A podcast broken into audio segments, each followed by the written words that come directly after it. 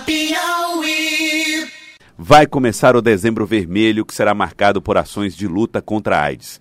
Neste mês, a Secretaria de Estado da Saúde do Piauí vai promover uma série de ações voltadas para a prevenção de doenças sexualmente transmissíveis. No Piauí, a maioria dos casos de AIDS envolve homens heterossexuais com idade entre 20 e 34 anos. Para falar esses números e das ações a serem desenvolvidas no Dezembro Vermelho, nós vamos conversar com Karina Morim, que é coordenadora de doenças transmissíveis da Secretaria de Saúde. Doutora Karina Morim, obrigado pela presença aqui conosco no Acorda Piauí. Bom, como é que vai ser é, a atividade? Como é que se pode mudar a consciência das pessoas em torno desse problema grave que é a AIDS? Bom dia. Bom, no mês de dezembro, né, tido como a campanha do Dezembro Vermelho, ela é, é, celebrado o Dia Mundial de Luta contra a AIDS, que ocorre no dia 1 de dezembro, mas as ações se estendem durante todo o mês.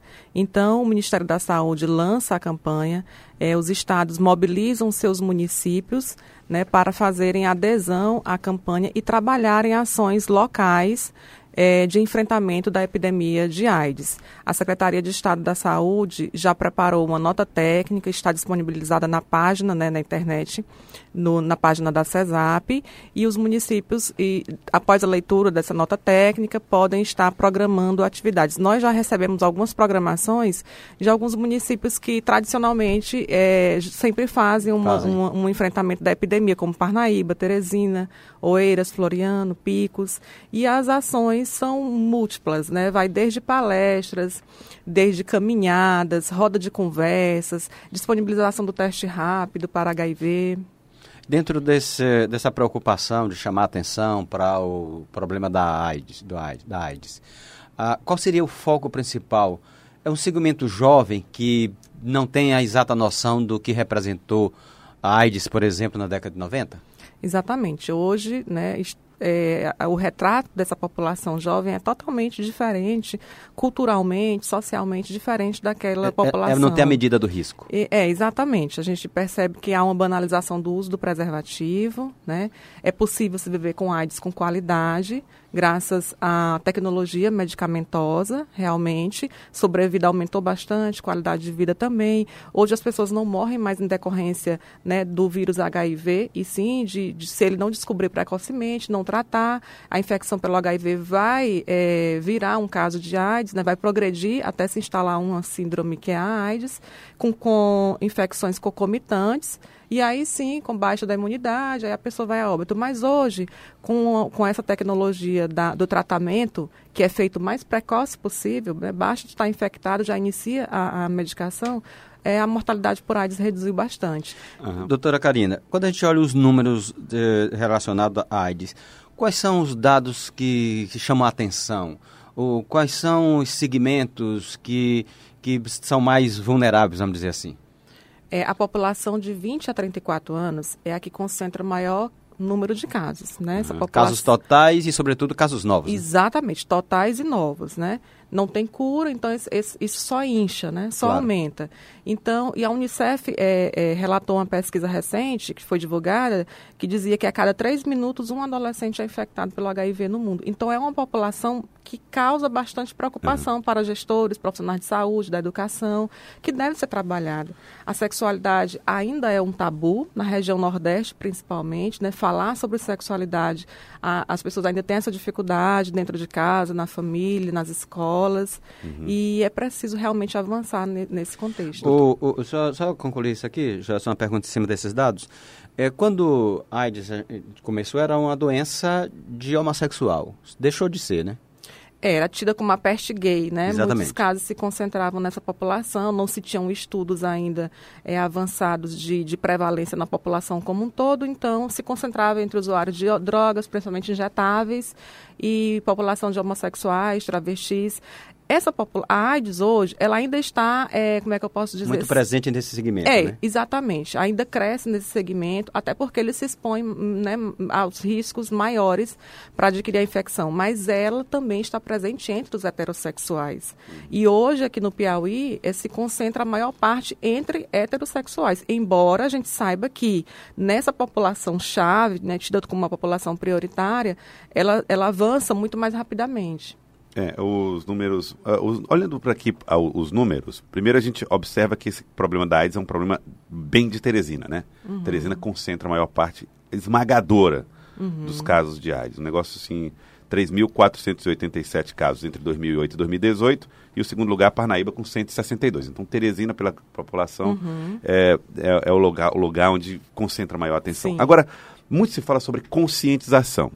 E nunca se falou tanto a respeito de problemas de saúde como nos dias atuais. Sim. Mesmo assim, a gente observa um crescimento nos números em 2017 e 2018, onde você teve 801 casos em 2017 e em 2018 865 casos. Não era para ser o inverso? Ah, nós estamos numa, numa, numa descida e não numa subida desse gráfico, já que a informação está disseminada? É, mas também a gente pode também avaliar no sentido de que antigamente as pessoas tinham uma menor preocupação com relação a fazer a testagem. Era um tabu fazer o teste. Todo mundo tem medo de fazer um teste de HIV, né? Fica aquela ansiedade para fazer um testagem de HIV. E também era mais difícil, se concentrava apenas nos grandes centros, centros a testagem para o HIV. Agora não. Com a tecnologia do teste rápido, é, a Secretaria de Saúde tem disseminado, feito capacitações nos municípios e muitos já adquiriram essa tecnologia. Então vocês trabalham com a ideia de que havia subnotificação. Exatamente. Existe uma prevalência muito oculta da doença. Muitas pessoas viviam com HIV, com a AIDS e não sabiam, só sabiam quando já estavam com a doença associada, né, uma doença oportunista, iam para um hospital, já ia muito grave e já se notificava AIDS já perto do óbito. Hoje não. Hoje muitas pessoas é, já estão sendo diagnosticadas precocemente por conta dessa, desse incentivo aí à testagem, dessa, dessa adesão da população. A Secretaria de Saúde faz algumas campanhas de testagem rápida, que é chamada Fique Sabendo, e em todos os locais que a gente frequenta, seja universidades, shoppings, né, mercados, é, igrejas, centros sociais, há uma fila de gente querendo fazer a testagem. Locais que a gente imaginaria, não, ninguém vai querer se testar no carnaval. É, porque antes as pessoas ficavam constrangidas só em entrar na fila, né? Exatamente. Era e... quase que uma autocondenação, né? Isso, e hoje já desmistificou bastante isso, então as populações estão procurando fazer o teste. Bom, nós estamos conversando com Karina Morim, que é coordenadora de doenças transmissíveis da Secretaria de Saúde. É, a, a, AIDS ela não, ela não pega, não, não, não, é transmitida necessariamente apenas por relações sexuais. Também tem o uso de drogas injetáveis e, eventualmente, problemas de trocas de sangue, sei lá, como é que isso pode acontecer. Agora, e esses números chegam a preocupar, ou de pessoas que foram contaminadas por uso de drogas injetáveis? Não, a gente tem, no Brasil todo, é, a via sexual é responsável por mais de 85% né, das transmissões. Então, essas outras são bastante mínimas, são mínimas, na verdade. É, depois da transmissão sexual, preocupa bastante a transmissão vertical, que é da mãe para o bebê, no momento da gestação, do parto, da amamentação. Então, toda gestante tem que fazer o exame de HIV durante o pré-natal. É, é um número expressivo esse? Não, nem tanto, mas é porque causa preocupação por conta da criança, né? Mas existe um protocolo que reduz significativamente as chances da mãe transmitir para o bebê se ela descobrir precocemente e fazer o tratamento durante o pré-natal. Pois não, pois não. Então, assim, a via sexual é que realmente deve ser trabalhada, né? Todo uhum. tipo de relação sexual, seja ela anal, oral, vaginal, deve se utilizar é, das tecnologias de prevenção hoje disponíveis como prevenção combinada. Não é mais só o preservativo que é a prevenção para o HIV embora ele ainda seja o carro-chefe da prevenção. Certo. E qual é a prevenção combinada? Temos combinada aí o, o, preservativo masculino, o preservativo feminino, o gel lubrificante associado para melhorar a adesão ao uso do preservativo, mas nós temos, por exemplo, a medicação. A medicação hoje ela é tida e considerada como uma prevenção. Tem a medicação que você toma antes de se expor à relação sexual, que é a chamada PrEP, e tem a medicação que você toma depois de se expor a uma relação de risco, que é chamada de PEP. Certo. É, e além disso, a testagem também é considerada como prevenção, porque uma vez que você testa, você descobre né, é, antecipadamente que se tem o HIV ou não. E se tiver o HIV, você vai é, tomar direta, você vai ser encaminhado para fazer tratamento e vai se prevenir de outras comorbidades e vai viver com mais qualidade.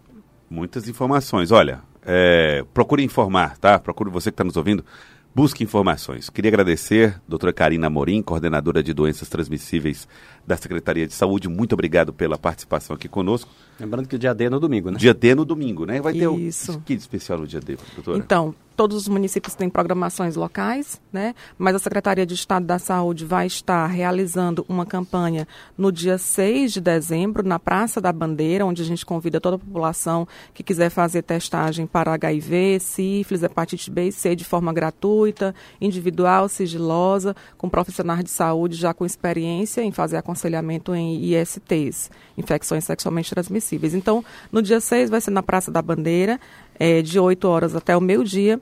E no dia 13, nós vamos fazer o primeiro seminário estadual de prevenção combinada, onde a gente vai discutir né, todas as formas de prevenção que se tem para as ISTs e vai ocorrer no Centro de Ciências da Saúde, no CCS da UFP, ali na Avenida Frei Serafim, ao lado do Hospital Getúlio Vargas. Então, todo mundo está convidado, profissionais de saúde, acadêmicos né, da área da saúde, a população em geral que se interessar pela temática, sinta-se convidados a participarem conosco. Muito obrigado pela, pelo convite e pela participação aqui. Muito Nós obrigado, é que agradecemos o espaço e parabenizamos né, pela preocupação que vocês têm realmente de levar informação em saúde para a população. Estamos à disposição. Muito obrigado. Agora são 7 horas e 55 minutos. Acorda Piauí.